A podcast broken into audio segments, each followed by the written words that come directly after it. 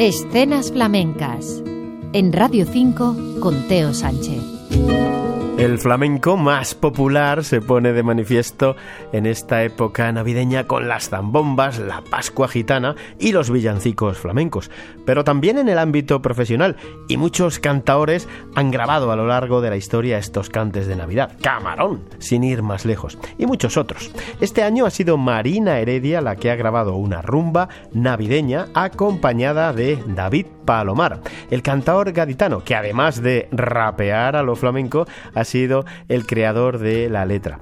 Un cante de inspiración granaína, como corresponde a la cantaora de la Albaicín.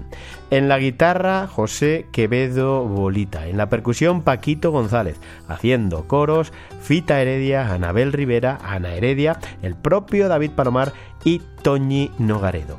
Marina Heredia. Ya llegó la Navidad. Felicidades para todos.